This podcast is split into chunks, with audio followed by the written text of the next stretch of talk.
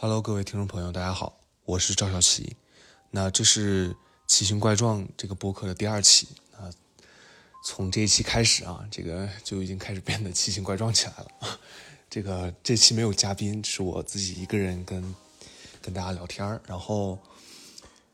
呃，上期我们还有一个虽然不太成熟，但是好歹存在的一个东西，就是还还还存在一个脚本。这这期是完全没有脚本，我就我我我就是今天下午回家的时候在路上，然后突发奇想想到了这么一个话题，想跟大家分享，我就想想到哪儿说到哪儿。就如果大家觉得比较乱的话，就就就就乱着听吧，反正我们就叫奇形怪状嘛，对吧？啊，今天想跟大家聊的呢，就是这个咖啡和茶这件事情。今天。下午回家的时候，然后因为我们刚从一家咖啡厅出来，然后这个听长辈们，然后说到这个说喝茶，说年轻人现在不喜欢不喜欢喝茶，那是因为年龄没到啊。等他们到了三四十岁、四五十岁的时候，他们总会喝茶的。说世界的尽头就是喝茶。嗯，反正反正作为我，我是不太认同。我我作为个人来说，我还是喜欢。喝咖啡，并且我现在觉得我会一直喜欢喝咖啡，更就是胜过喝茶，就是包括每次你像我如果和长辈出门，然后我肯定不会主动去提这个去去去星巴克这件事情，但是相反，如果我要和我的同龄人一起去一一起去星巴克，我不就就一起出去出去玩然后需要。碰面，或者是我们需要讨论一个什么事情，那我们大概率都会选择咖啡馆去去去去聊。所以，我我不知道现在在听这个节目的你是更喜欢喝咖啡还是喝茶？那根据我的一点点小认知啊，根据我一点点小经验，这个好像身边跟我年纪差不多的，或者跟我同辈人吧，就是都都比较喜欢。都不，也不也不能说喜欢，就是更更多的是喝咖啡，呃，然后长辈们就是父母辈儿或者是爷爷奶奶辈儿，他们可能对茶更情有独钟一点。嗯，我觉得可能有一个原因是，咖啡现在做的越来越便携化了，就是我们有很多速溶的一一些产品。像像雀巢，像三顿半，就是他们越来越就是咖啡变得越来越便携，而茶相对于咖啡来说，可能不太不太那么的方便，可能冲泡需要相对比较长的时间。但是，我原本我原本以为就是便携性这件事情是导致现在年轻人和这个稍微年长一点的人，这个关于咖啡和茶的一个最主要的一个因素。但是后来我发现不是的。就是契机是啥呢？我这次来丽江，然后这边它的民宿，包括它的各种景点建筑，它都是仿古，就是都中式的建筑，然后都有挑挑屋檐，然后呃大多是都是木质结构的，然后有很多砖石路就那种。然后我就发现，好像呃长辈们对这些。复古的中式的这些呃风景，或者说这些这些房屋，他们有一种小情怀，就是怎么说呢？呃，虽然这个丽江主打的就是这种风格哈，但是你像我，如果让我自己来选的话，我本心我肯定还是希望，你你就拿酒店来说呗，我就还是希望一个稍微能够现代一点，或者说偏。呃，前段时间说的那种极简风、北欧风，就是那种装修风格的，呃，客栈和酒店。当然，这这这只是我个人啊，我只是说我我比较喜欢。然后可能像我我父母那一辈的人，他们可能就会选择像中式中式庭院，呃，中式中式建筑这样。然后我就发现这好像这好像涉及到就是它。映射到咖啡和茶这个上面吧，它就不仅仅是，不仅仅是便携性了，它好像背后有一种类似于，呃，观念或者说类类似于传统的一种传统和现代的这样一种这样一种差异性的东西。然后我我我我就开始瞎想，就是因为呃前段时间我了解到这个喜剧里面就是有一种呃我我不知道算不算手法吧，反正有一个有一个名词叫 callback，就是他在前面先给你铺垫一个背景，或者先铺垫铺垫一些小梗，然后中间看似在聊一些。跟前面铺垫的东西没什么没什么关系的内容，然后最后抖那个包袱的时候，然后突然回扣到前面铺的这个背景上，然后你就觉得哇，就是意料之外，给你一种比较惊喜，但是你一想又觉得非常合理，他前面全全部都铺垫过的这种这种这种美妙的感觉啊，然后我我我就在想，是不是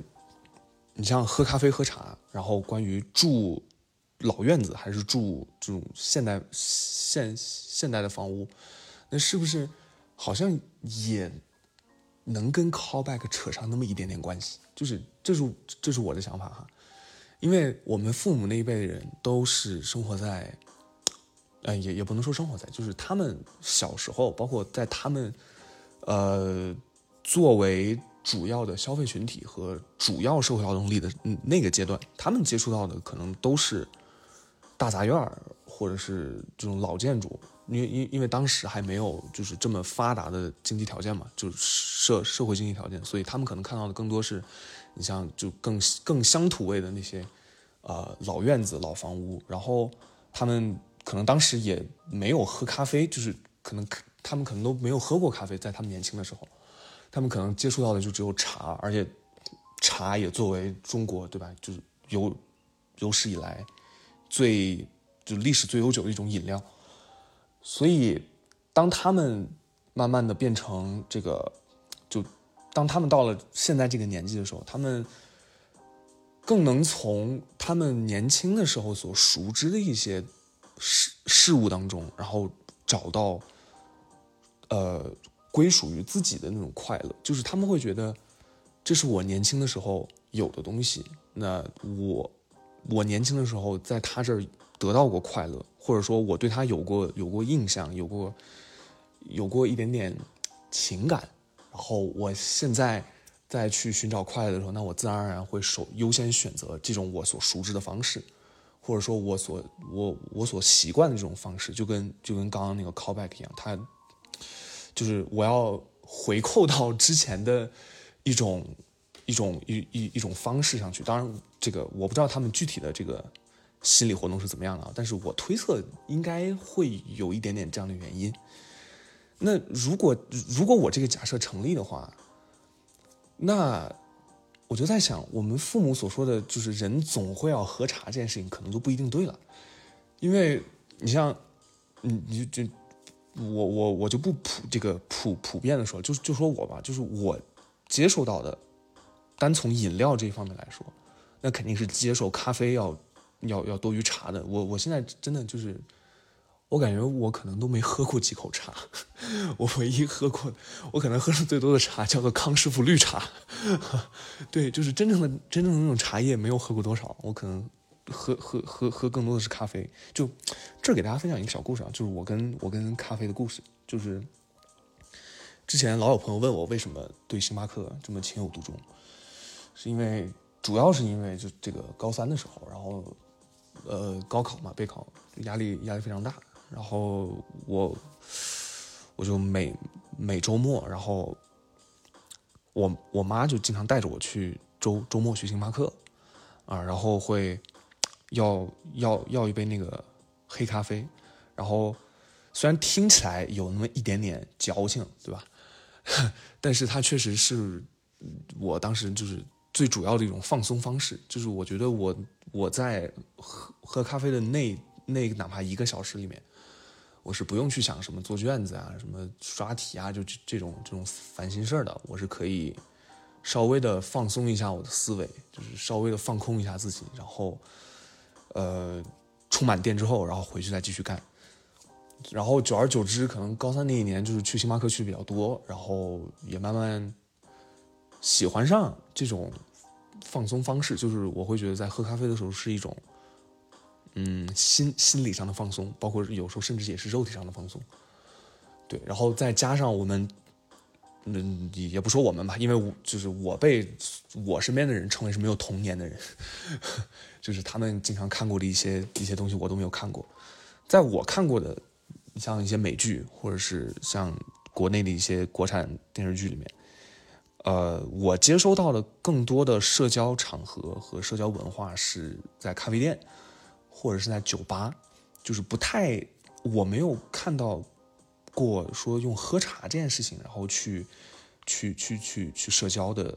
这这种题材的，不管是电影还是电视剧，就这种，呃内容吧。所以咖啡对对我来说，它除了刚刚所说的放松，它可能更是一种社交上的一种表现。对，所以这可能这可能是，这可能就成为了我到现在为止熟知的一种，呃。熟知的一种方式，那可能在我到我父母这个年龄的时候，呃，如果按照我刚刚的假设，那我可能也会按照我所熟知的那种方式去寻求快乐，那可能就不是喝茶了，那可能我也会选择去，我我我就会选择去咖啡厅，我就会选择喝咖啡，我就会选择边喝咖啡边和朋友聊事情，对，那当然这这。只是我的一点就是小小感受啊，那包就是如如果要引申到刚刚关于这个老院子啊，关于建筑的这个问题，那同样的就是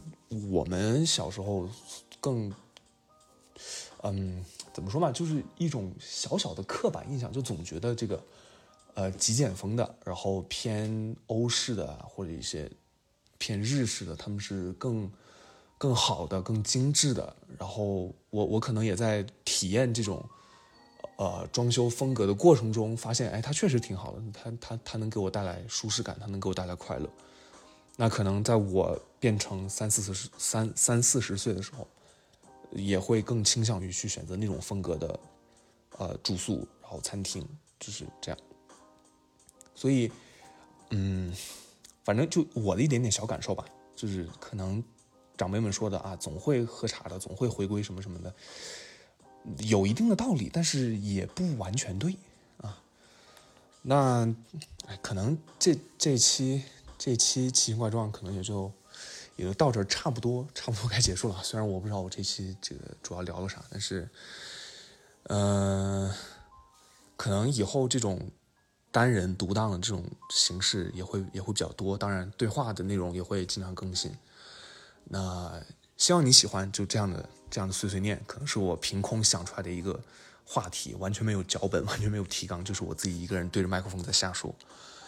呃，那希望你喜欢。简单来说呢，就是当我找不到人录录这种对话性节目的时候，